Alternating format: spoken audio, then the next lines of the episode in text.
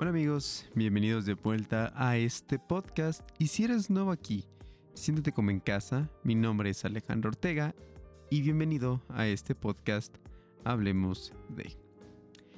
En el episodio de hoy eh, hablaremos de una experiencia que yo tuve, una experiencia de hace 6 años, que fue estudiar en otro país.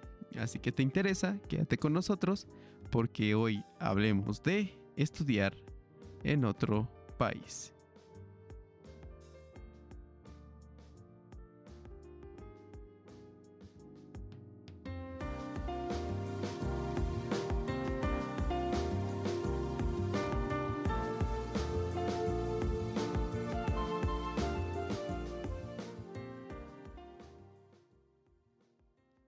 Así que bueno, como lo mencionamos en el intro, ya van a cumplir seis años desde que tuve esta oportunidad de irme a otro país a estudiar. Yo me fui a República Checa, a una ciudad llamada Olomouc.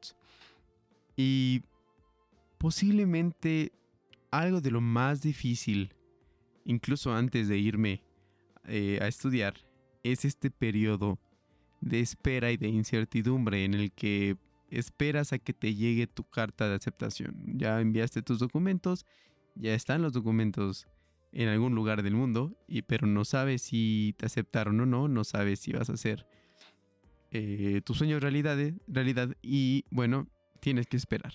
Una vez que llega, todo va eh, fluido, te dan una fecha en la que tienes que llegar y hay que sacar la cita para tu visa de estudiante y de ahí pues nada se vuelve complicado hasta el día que tienes que dejar todo atrás para perseguir tus sueños.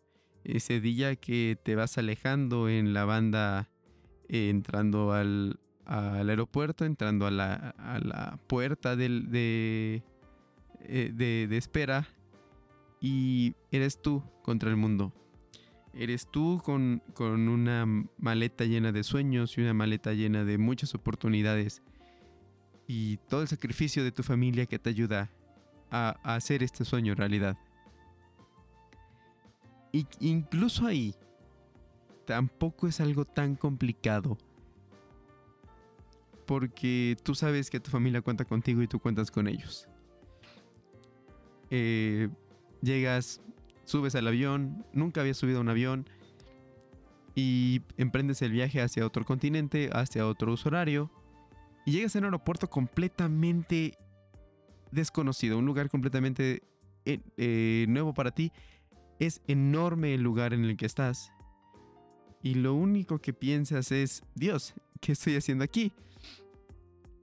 Así que cuando llegas a este aeropuerto, solamente hay dos maneras de, de, de, guiarte. Una es con letreros y otra es preguntándole a los oficiales. Eh, en ese entonces, pues yo vi a un oficial y le quise preguntar en mi, pues casi nulo francés que yo tenía en ese entonces, acerca de a dónde me podría dirigir debido a que pues era un lugar nuevo para mí. Y él al entender o al saber que pues yo no hablaba francés, eh, me respondió en español y así es que pude dirigirme. es un aeropuerto tan enorme que tienes que ir en carritos individuales de terminal a terminal. Eh, es, un, una cosa muy, muy nueva para alguien que nunca había salido de su casa, nunca había estado en un aeropuerto y la primera vez que está en un aeropuerto extranjero, pues tiene un vuelo de conexión. Sin embargo, eso tampoco es lo más complicado porque eventualmente llegas al lugar y te toca llegar a la ciudad o al país destino. En este caso, República Checa, un lugar del que no sabía casi nada y solo sabía dos o tres expresiones en checo y la verdad es que no servían en ese momento. Eh, estando en el hotel, bueno, en realidad antes de llegar al, hotel, estando en el aeropuerto, es hora de recoger las cosas e ir a eh, tomar un taxi hacia un hostal que alguien ya había pedido por mí. Y uno sin saber cómo funciona un hostal, Llega, se duerme, abraza su mochila, abraza su maleta para que nadie se la robe porque era un lugar con 10 camas diferentes. Y así pasa las pocas horas de sueño que puede por el cambio de horario. Era medianoche en este en Europa y eran 5 de la tarde, 6 de la tarde en horario del centro de México. Entonces, pues bueno, eh, el cambio de horario sí eh, afectó un poquito ya que no puede dormir en ese entonces. Y tenía que salir a las 4 de la mañana, hora de, del centro de Europa, por el tren. Una vez eh, llegando al tren, correr para alcanzar el tren, no saber ni siquiera dónde está, preguntar en un inglés muy malo, donde está el tren y esperando que alguien te pueda responder en inglés o que alguien hable en inglés, pues eh, llegas al final eh, al tren, te comunicas con tu familia y vas directamente hacia la ciudad en la que tienes que estar. Eh, vas y solo la única manera de comunicarte es con el wifi que tiene el tren y con una persona que te está esperando en la terminal del del tren y te dice que tienes que bajarte cuando diga una palabra en específico, pero tú no entiendes checo, tú no sabes qué es lo que está diciendo y no sabes si vas bien o si vas mal. E incluso ahí aún no es lo más difícil. Lo más difícil realmente llega cuando esa persona te deja solo, cuando te encuentras en una habitación sola, completamente vacía, solamente con tu maleta llena de, sueños y con todos los recuerdos que has hecho muriendo de hambre y lo único que puedes comer es dos sándwiches porque no compraste más, porque creíste que podías sobrevivir sin más que dos sándwiches. En ese momento, justamente en ese momento cuando te sientes solo, cuando descubres que uno de tus peores eh, miedos es sentirte solo. En ese momento encuentras lo más difícil de estudiar en otro país. Le repito, eso es algo que a mí me pasó. Posiblemente a alguien no le pasó igual. Alguien tenía una otra persona con quien hablar o llegó con otra persona. En mi caso no, en mi caso yo me fui solo.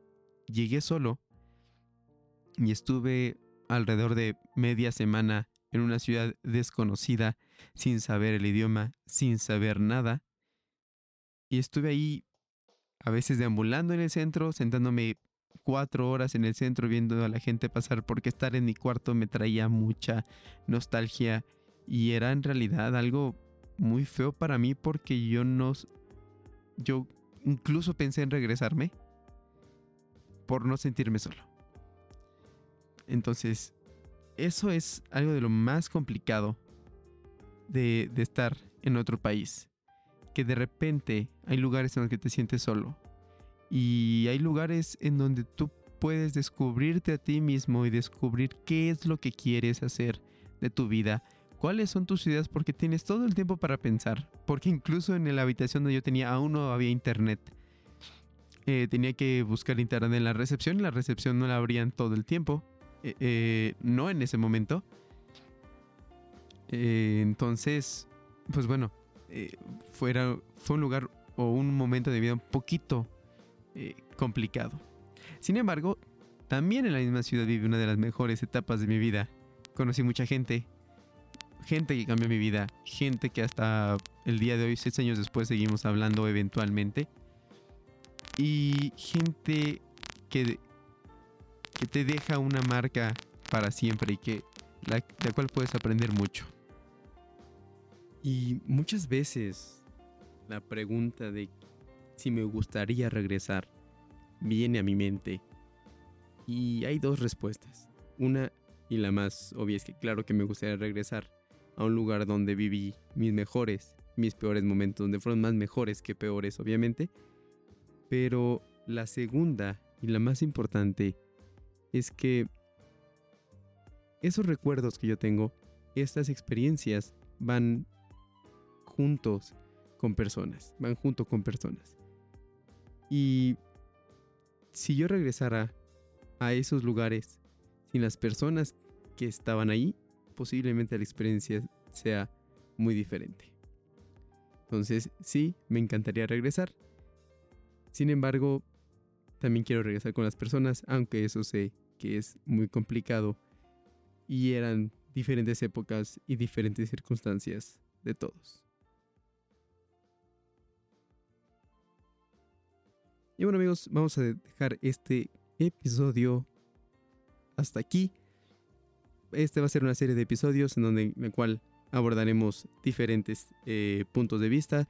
Si tú tuviste una experiencia similar de estudiar en el extranjero o conoces a alguien que tuvo una experiencia de estudiar en el extranjero y fue muy diferente a la mía, eh, compártela con nosotros y eh, podremos saber qué tan diferentes son las experiencias o qué tan normales o comunes son esas experiencias. Yo me despido, muchas gracias por escucharme, gracias por su tiempo y nos vemos en el próximo episodio.